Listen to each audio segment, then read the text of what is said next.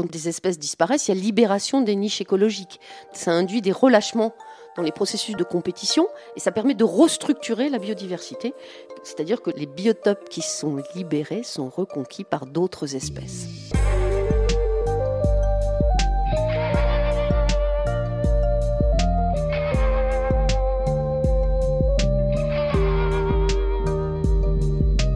Bonjour à tous. Sylvie Crasquin est paléontologue, spécialiste des microfossiles et aussi des extinctions de masse. Suite et fin de la présentation de chacune des cinq grandes extinctions de masse du passé. De fait, il n'y en a pas eu que cinq, il y en a eu beaucoup plus dans l'histoire de la vie. Mais il y en a eu cinq majeures, qui ont éradiqué en peu de temps, sur toute la planète, plus de 75% des espèces, parfois 95% dans les océans et ou sur la terre ferme. Grandes extinctions de masse, chapitre 5. C'est parti. Salut Sylvie. Salut Marc.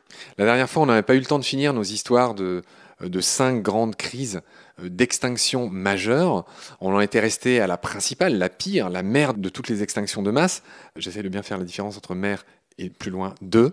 Bref, euh, ça c'était il y a 252 millions d'années, ça c'est fait. Et on va enchaîner sur celle qui a suivi. Tu nous donneras comme d'habitude le, le contexte les éléments saillants. Mais la suivante, la quatrième extinction de masse, c'est celle qui est à la limite Trias-Jurassique, moins 201 millions d'années ai-je noté. Qu'est-ce qui se passe à cette époque? Tout à fait. Donc, euh, reprenons l'état des lieux après euh, la crise majeure. La récupération post-crise est très lente, hein, comme on l'avait signalé à la fin de l'épisode dernier. Mais la vie est très très forte et très très puissante, donc les choses vont se remettre en place. La vie trouve toujours son chemin, Sylvie. Toujours. Disait-on dans Jurassic Park, mon film de chevet. Je suis d'accord. Toi qui aimes tant les dinosaures. Voilà. Je te taquine, tu trouves qu'on en parle trop Il n'y a pas de souci, mais on va finir par les éradiquer. Euh, je vais me faire des ennemis dans mon laboratoire, mais c'est pas grave. Le Trias, nous commençons euh, donc euh, à 251 millions d'années pour aller jusqu'à 200. On va avoir les premiers dinosaures à la fin du Trias, mais aussi, très très important, on va avoir l'explosion du plancton dans les océans. Ah, Permets-moi de faire un bisou à Pierre Molot. Pierre Molot avec lequel on a fait tous ces beaux épisodes plancton, qui nous a tout dit sur l'enjeu plancton. Je te remercie pour lui de le signaler. Apparition du plancton, donc. Voilà. Avant, euh, tous les foraminifères, les petits organismes unicellulaires, étaient benthiques, posés sur le fond. Et à partir du Trias, eh bien, c'est l'explosion du plancton dans la colonne d'eau.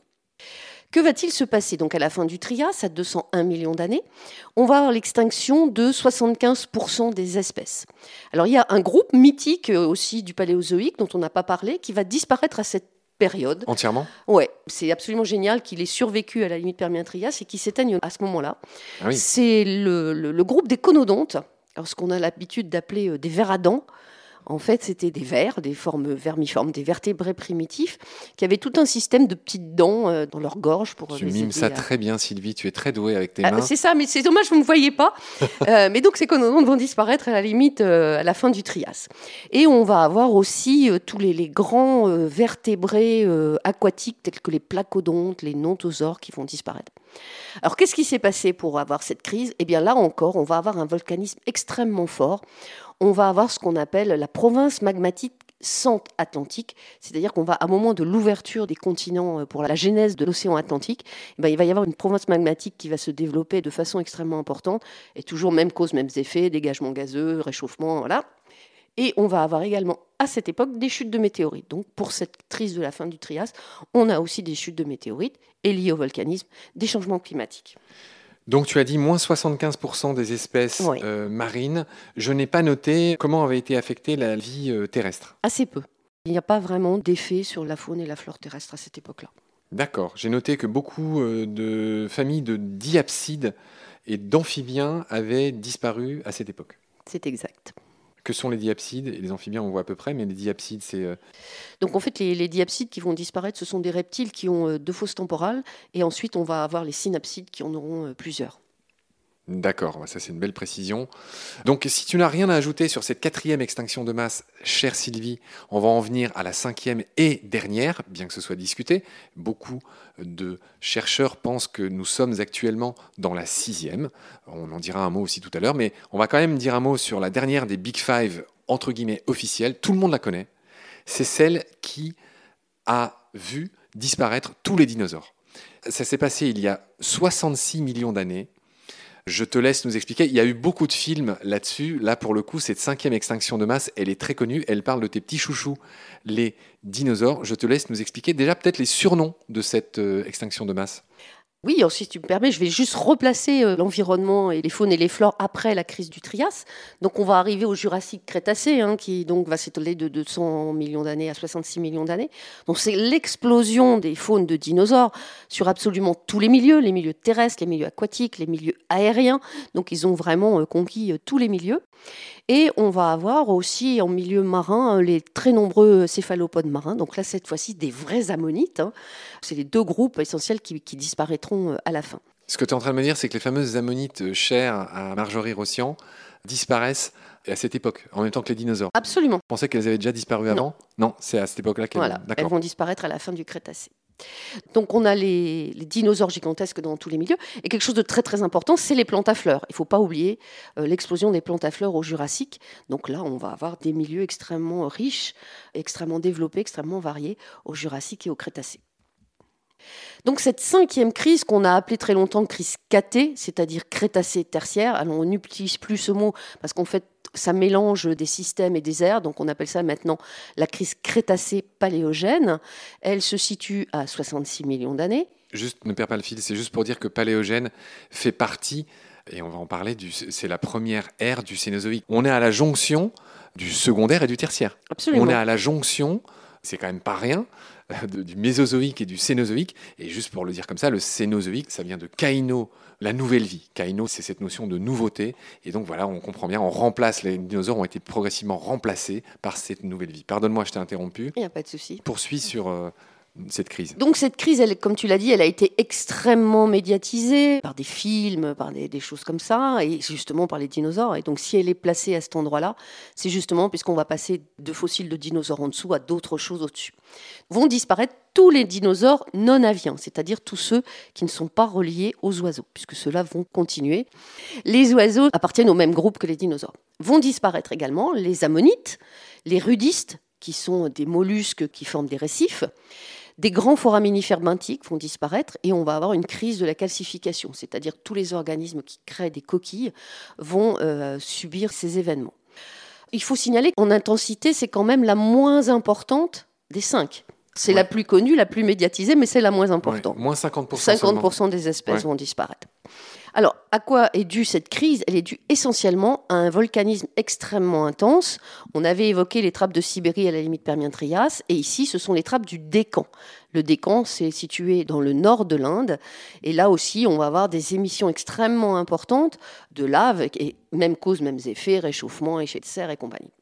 Et ce qui est important à noter, et c'est à peu près le seul endroit où ça se produit, c'est que juste à la limite entre le Crétacé et Tertiaire, on a découvert une couche de sédiments très fins qui contient de l'iridium. Or, l'iridium n'existe pas à l'état naturel sur Terre, il a forcément une origine extraterrestre. Donc, ce qui a fait euh, beaucoup d'encre de l'origine extraterrestre, donc l'arrivée d'un météorite à cette limite. Donc on a cherché beaucoup où était euh, tombée cette météorite et on a trouvé le cratère du Chicxulub au Mexique. Au Yucatan, dans le au Yucatan. c'est ça, dans le nord du Yucatan. Qui, au passage, a formé les fameuses cénotes dans lesquelles j'ai plongé, qui est ce sous-sol euh, de calcaire dans lequel euh, l'eau douce se mélange avec l'eau de mer. Pardonne-moi. J'en reparlerai dans une autre émission. Les cénotes, c'est vraiment une, formation de vie unique au monde. Et voilà. Et donc tout ça va faire que ben on va avoir aussi des changements climatiques extrêmement importants. Voilà ce qu'on peut dire sur la crise crétacé-tertiaire, même si c'est la plus connue, ce n'est pas forcément la plus importante. C'est vrai, tu, as bien rectifié ça. Alors, je l'ai dit et je le répète, cette crise marque la frontière entre l'ère secondaire et l'ère tertiaire, qui s'appelle aussi le Cénozoïque. Pour ceux qui auraient des vieux livres, le quaternaire est une euh, notion désuète désormais, parle que du Cénozoïque, voilà, qui se divise en trois époques. On va la faire courte et simple parce qu'on a déjà bien saoulé tous ceux qui nous écoutent avec trop de dates et trop de noms compliqués. Mais grosso modo, le Cénozoïque se divise en trois euh, sous-ères, si j'ose dire. Il y a le Paléogène de moins 66 à moins 23 millions d'années avec ses fameux Paléocène, Éocène, Oligocène. De moins 23 millions d'années à moins 2,6, c'est ce qu'on appelle le Néogène. Donc ça, c'est le Miocène et le Pliocène, moins 23 à moins 2,6 millions d'années. Et je le mentionne parce que c'est au Néogène qu'est apparue une espèce d'animaux très particulière, chère Sylvie. Oui, tout à fait. Donc, euh, si tu permets que je reparte au paléogène d'abord, donc de 66 à 23 millions d'années. Donc, ça va être la radiation des mammifères. Alors, les mammifères, ils sont apparus plus tôt hein, au niveau du Crétacé, donc ils ont côtoyé les dinosaures. Mais les dinosaures occupant l'essentiel des espaces disponibles, bah, nos mammifères, ils sont restés tout petits, très cachés. Et aussitôt que les grands reptiles ont disparu, bah, nos mammifères, ils ont dit hop, je prends la place.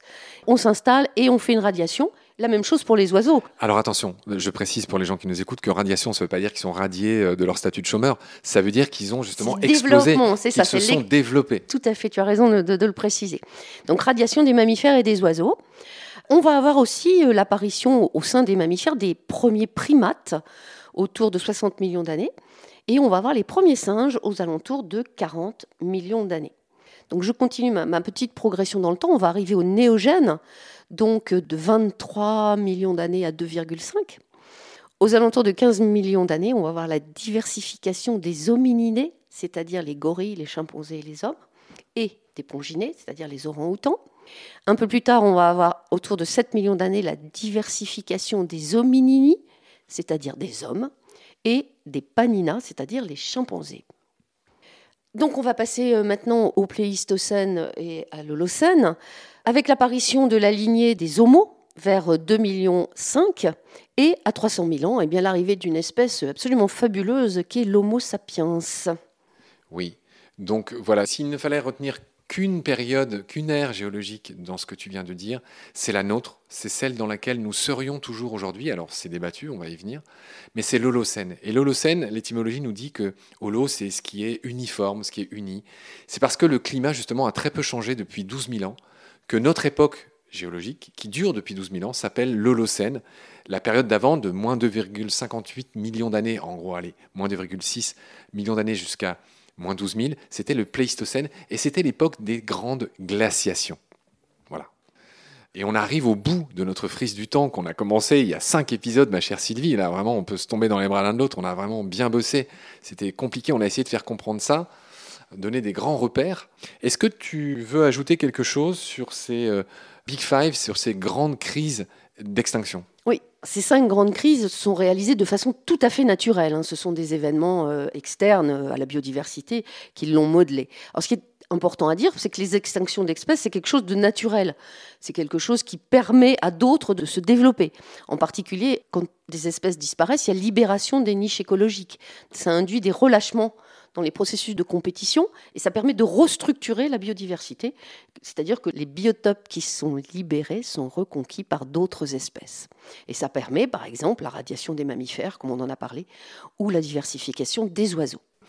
Une sixième extinction de masse aurait commencé avec, euh, on va dire, tous les changements euh, induits par l'homme depuis qu'il a conquis la Terre. Le mot conquérir n'est vraiment pas trop fort. L'expression sixième extinction aurait été amenée en tout premier par un scientifique qui s'appelle Paul Ehrlich. Je le prononce à l'allemande Ehrlich, qui veut dire sincère, bizarrement, qui est un néo-malthusien, c'est-à-dire quelqu'un qui s'inquiétait des conséquences de la démographie, qui a écrit notamment en 1968, année ô combien symbolique, pour nous aussi, euh, Sylvie, la bombe P, The Population Bomb. Voilà, juste pour situer ce gars, c'est lui qui a parlé en premier de la sixième extinction. Euh, quel est ton avis sur la question, Sylvie? Un avis de paléontologue, c'est-à-dire en ayant observé ce qui se passait dans le passé sur le temps long, eh aujourd'hui, pour la première fois dans toute l'histoire de la vie depuis son apparition, il y une espèce, Homo sapiens, qui domine l'ensemble de la biodiversité. Et cet Homo sapiens modifie les processus naturels et cause l'extinction en masse d'autres espèces par une destruction extrêmement rapide des biotopes. Ton ami euh, et ton collègue, et d'ailleurs le président du MNHN qu'on salue, Bruno David, en parlait aussi, il a un chiffre très fort, euh, c'est que aujourd'hui, en matière de vertébrés, la part du sauvage représente 2%. Les 98% qui restent, c'est nous autres et notre bétail, pour faire simple. Exactement. Donc c'est un chiffre qui doit quand même un peu faire froid dans le dos. Voilà. Cette destruction des biotopes s'est fait de manière naturelle avec tout ce qu'on a évoqué avant, hein, mais qu'on voit encore de nos jours. Hein. Le volcanisme, les tremblements de terre, les tsunamis, le changement climatique, on le voit. Et après ce que l'homme L'impact de l'homme, c'est la destruction, la fragmentation de l'habitat, les introductions d'espèces alloctones ou invasives, la pollution, l'eutrophisation, la destruction des espèces par la surexploitation. Et donc, le changement climatique de l'homme, il est évident. Et tout ça, ça se fait à une vitesse, mais qui est absolument inimaginable pour, pour un paléontologue. Les espèces n'ont absolument pas le temps de s'adapter euh, à des vitesses euh, pareilles. Donc toi, tu cautionnes euh, le fait de créer une nouvelle ère qui s'appellerait l'Anthropocène, ou le Capitalocène, ou ce qu'on veut, ou en tout cas autre chose, ou pas? En tant que géologue, je ne peux pas cautionner, puisque pour moi, une ère ou un système géologique, ça a un début et une fin. Baser une ère géologique sur l'homme, ça me paraît trop anthropocentré. D'accord, donc tu n'es pas pour, en résumé? Et d'ailleurs, la commission de stratigraphie internationale ne la cautionne pas non plus. Ouais, d'accord. Bon, bah, en tout cas, donc voilà, donc le débat reste ouvert un mot sur le problème de la vitesse de la sixième extinction. C'est des milliers de fois plus rapide que les événements sans interruption humaine. On est sur une échelle de 150 ans depuis le début de l'industrialisation par rapport à des millions d'années sur tout ce que j'ai raconté avant. Oui, donc ça, ça, ça ne nous rassure pas, Sylvie. Est-ce que tu aurais une information de nature à nous rassurer, à nous mettre une petite banane, un petit sourire sur nos visages pour finir cet épisode? Eh bien, euh, oui, donc ce que je vous disais, c'est la vitesse. Donc, euh, si on ralentit, eh ben, je pense qu'on peut s'en sortir et essayer de ralentir la surconsommation, la surexploitation. Je te pose une de mes ultimes questions. Qu'est-ce que tu fais, toi, pour ralentir? Ben, J'essaie de faire du vélo, de prendre les transports en commun, d'imiter ma consommation de bouteilles en plastique, comme d'autres. Et puis ce genre de choses. Non, mais il faut faire attention, je pense. Je prends pratiquement plus l'avion puisque je ne fais plus de mission. Donc on a au niveau du laboratoire aussi des réflexions très importantes sur comment euh, faire notre recherche de manière raisonnée. Charité ordonnée commence par soi-même. Voilà. Tu ne fais pas exception, Sylvie. Bravo. Merci pour tes lumières, merci pour ta grande patience. Je te retrouve pour un tout dernier épisode sur les fameuses espèces panchroniques. Très vite, prends soin de toi, salut. À bientôt, Marc.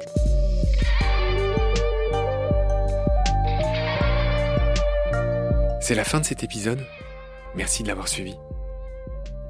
Baleine sous gravillon a la chance d'avoir un premier partenaire, Derven, une entreprise de génie écologique qui partage nos valeurs, celle du respect du vivant. Mais pour continuer, nous avons aussi besoin de votre soutien, qui consiste à s'abonner, à partager le lien de nos podcasts et ou à faire un don sur Helloasso. Grand merci par avance. Je remercie tous mes équipiers pour leur aide précieuse et je vous retrouve bientôt pour de nouveaux épisodes. D'ici là, prenez soin de vous et de ce qu'il y a autour de vous. Merci, à bientôt.